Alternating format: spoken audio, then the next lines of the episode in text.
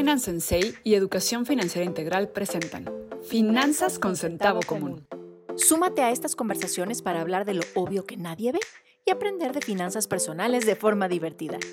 Platicamos riendo de lo que damos por hecho que sabemos que en realidad no sabemos.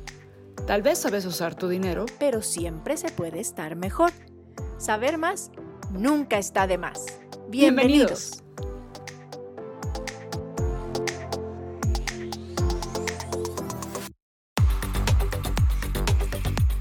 Tan, tan, tan, Estamos ya. ¡De fiesta! ¡Eh! Llegó la Navidad. Y entonces, ¿qué hiciste? ¿Presupuesto no? ¿Eh? ¿Importa? Antes de entrar en esos temas, ¿qué creen? Está conmigo Marijo. ¿Cómo estás? Feliz, cante y cante, ¿no? Hiciste presupuesto, ¿no? Ti, ti, ti, es que ya estamos de fiesta, estamos de fiesta, ni modo.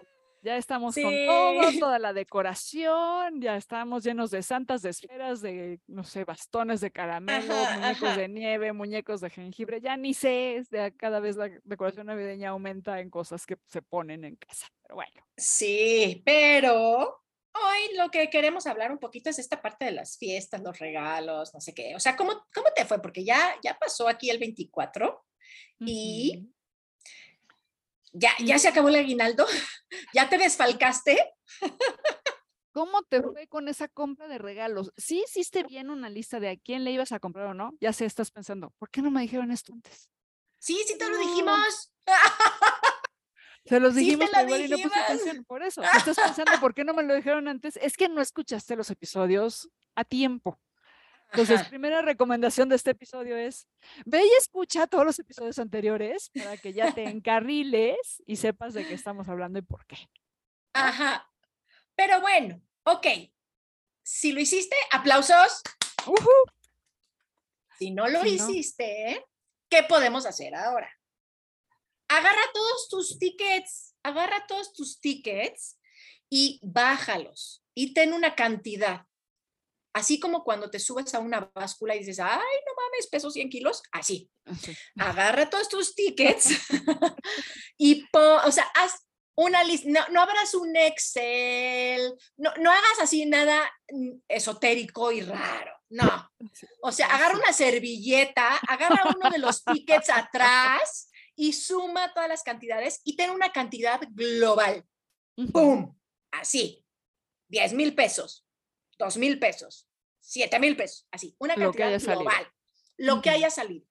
Digo, claro, ahorita estamos 26 de diciembre, o sea, sí sabes ya lo que pasó en el 24. No estamos hablando del 31, cena de fin de año, este, Reyes, no estamos hablando de eso, sino solamente del 24. Entonces ahí tienes mocos, así, una, una cifra total global real, porque son tus tickets, es lo que realmente gastaste. No estás haciendo un presupuesto bien lindo donde supones, por eso no me gustan los presupuestos, donde mm. supones que quieres gastar 10 pesos y luego el ticket 18, ¿no? Exacto. Eso suele ocurrir. Suele ocurrir. Tú haces un presupuesto muy bonito y luego te sales del presupuesto. Este, esto es real. O sea, baja esa cantidad, todos los tickets, súmalos, lo más que puedas, lo que no tengas ticket, trata de acordarte, porque a veces, a veces incluye la propina del viene viene, la propina del empacador del súper, o sea, trata de poner todo lo que, lo que implicó esta parte de la Navidad, ¿no? El estacionamiento, donde fuiste a comprar los regalos, trata de hacer un bloque así. Mientras más grande, mejor, para que sea más grande el susto. Ahí nomás, ahí nomás. Ahí nomás. Pero bueno, para que tengas una, una noción real, real, así tangible, así horrible, de que pesas 100 kilos, de que tu cartera así explotó. Porque pues ya no traes dinero. De que tu cartera explotó, la exprimiste así como trapita y está llorando las últimas gotas. ¿Ok? Ya tienes esa cifra. Muy bien. ¿Qué sí puedes hacer? Divídela en 11 meses y separa esa cantidad mes con mes para que el siguiente año no te vuelva a pasar. Exacto. Separa, separa, porque no es lo mismo que separes si a lo mejor gastaste 10 mil pesos para hacer, 11 mil pesos para hacerlo como muy fácil, no es lo mismo poner mil pesos mensuales que poner 11 mil pesos para hacer los números cerrados, ¿no? Claro, claro. Depende de lo que hayas gastado. Si gastaste 7 mil, pues más barato, ¿no? Si gastaste 2 mil, pues más barato. Pero de verdad, no es igual que separes de a poquitos cada mes a que des el sablazo a final de año.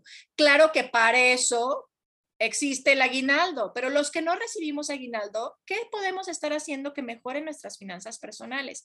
Y muchas personas somos las que no recibimos aguinaldo, ¿no? De hecho, México es uno de los países con más economía informal, no porque nosotras estemos en la economía informal, pero obviamente cuando cobras por comisiones o cobras por eh, cursos dados o como recibimos el dinero, Valerillo, ajá, como persona independiente, incluso si eres médico, doctor o lo que sea, pues no siempre tienes los mismos este, ingresos, porque no siempre ves los mismos pacientes, no siempre ves a las mismas personas, no siempre haces las mismas actividades. Entonces, todos, todas estas personas que tenemos nosotros este ingreso variable o que pertenecemos a la economía informal, pues no recibimos aguinaldo. Entonces, sí te lo puedes crear tú, ya lo platicábamos en el episodio del, del aguinaldo, sí te lo puedes crear tú, pero no solo aunque no tengas aguinaldo, puede ser esta estrategia usada a tu favor. También si recibes aguinaldo, porque entonces lo que sucede es que ya de aguinaldo pones poquito, lo que hace falta, y el resto lo puedes poner a trabajar para otros años, para tu extraño favorito, para tu seguridad y pagar seguros, para otras cosas. Incluso puedes utilizarlo para unas vacaciones mejorcitas, ¿no? Que ahí ya hablaremos otra vez de vacaciones y demás, porque hay otras estrategias que puedes aplicar, pero aprovecha que no hiciste un presupuesto, que no hiciste nada, que puedes utilizar tus números reales y darte un huequito para arrastrar el lápiz y usar el dinero a tu favor, no en contra, no en contra, por favor. Las finanzas personales deben ser un ejercicio de autocuidado. Un, iba yo a decir, un espacio de autocuidado de, e incluso de reflexión. O sea, lo que hacemos con nuestro dinero, acuérdate que refleja cómo están tus valores, cómo están tus prioridades, qué estilo de vida quieres tener. Entonces, no es tenerle miedo solo porque tiene la palabra finanzas ahí metida, porque luego hay gente que escucha finanzas y dice, no, estos son números, no quiero saber nada. No, no, no, no, no, no.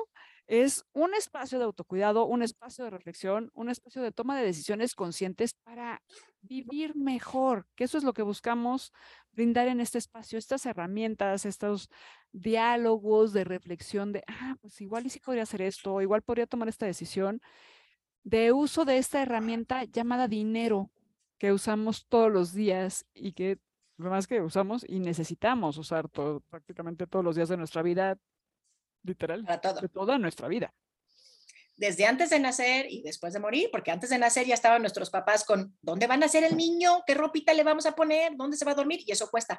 Y después de que te mueres, ¿dónde lo vamos a enterrar? ¿En qué cajita lo vamos a poner? O sea que... Y eso cuesta. Y eso cuesta. Así que antes de nacer y después de morir, el dinero está tejido ahí. Así que les tengo una noticia. Las finanzas personales están compuestas 80% de mindset, creencias, psicología y economía del comportamiento y 20% de dinero y tácticas y estrategias para utilizarlo mejor.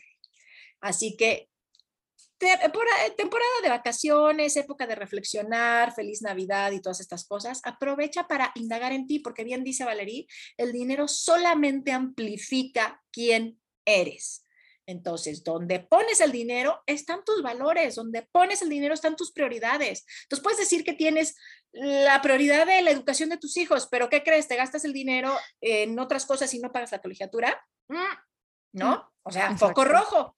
Donde pones el dinero están tus prioridades y tus valores. Entonces, ahí es importante que pues lo sigas, que sigas al dinero para ver quién eres. El dinero dice todo de ti, todo de ti, amplifica quién eres. Así que puedes aprovechar para estos días que son más tranquilitos de reflexión y sí, haz el 20% de bajar tus números para que puedas aprovecharlo mejor y entonces aplicar una táctica y estrategia como la que te compartíamos hace ratito que te sirva para estar mejor el siguiente año, ¿o no crees? Yo diría que sí, y con eso, solo porque es época de reflexión y sabemos que no quieren dedicarle tanto tiempo a escuchar podcasts, pero escuchen este. Ya sé que estamos al final, pero si ya llegaron hasta aquí, compártanlo con alguien que le pueda servir este contenido, que todos reflexionemos, que todos podamos aspirar a vivir mejor, que eso es lo que estamos buscando aquí. Ajá, y que vivamos una Navidad y una vida financieramente pacífica, con mucha paz financiera. Exacto. Que nos, a la larga, menos estrés, mejor salud, o sea que círculo. Sí. noche de paz financiera, noche de amor financiero. ya que estábamos cantando. sí, sí, sí, ni modo, el día de hoy nos tocó cantar. Pero bueno, muchas gracias por escucharnos. Esperamos que hayan tenido una Navidad espectacular, maravillosa en compañía de sus seres queridos. Mándenos un mensaje, por favor, platíquenos de cómo estuvo su Navidad, si les sirvió algo de lo que platicamos en episodios anteriores, si hay algo que les gustaría escuchar el próximo año, nos va a encantar leerlas. Finanzas con centavo común arroba gmail.com. Y déjenos sus cinco estrellitas en Spotify, en Radio y en Amazon Music. ¡Tarán! Y aquí lo dejamos. Cuídense mucho. Felices, fiestas. Bye. Nos puedes encontrar en Spotify, puedes seguirnos en Instagram o escribirnos a finanzasconcentavocomún.gmail.com. Recuerda que si quieres sumarte a estas conversaciones en vivo, deberás seguirnos en Twitter en arroba común para recibir la notificación del space los jueves a las 10 de la mañana. Pongamos un poco de sentido o de centavo común y, manos, a la obra. Acompáñanos.